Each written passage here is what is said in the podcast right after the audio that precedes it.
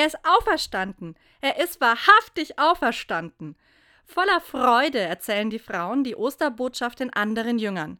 Und die reagieren je nach Temperament völlig unterschiedlich.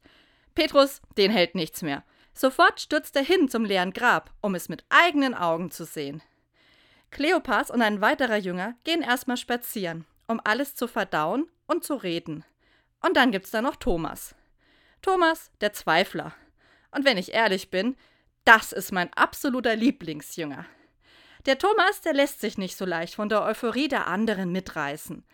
Und der glaubt auch nicht sofort Sachen, nur weil die irgendjemand behauptet. Statt auf Fake News reinzufallen, unterzieht Thomas alles einem harten Faktencheck. Und dann erscheint auch Thomas der Auferstandene. Und erst als Thomas seine Hände in die Wundmale legen kann, glaubt er es dann auch. Und genau deshalb ist mir Thomas so sympathisch. Er zeigt mir, Glaube und Zweifel gehören zusammen. Für mich ist er einer der geheimen Helden der Ostergeschichte, weil er die Sachen hinterfragt, den Dingen auf den Grund geht und weil er auch mal zugibt, wenn er sich geirrt hat.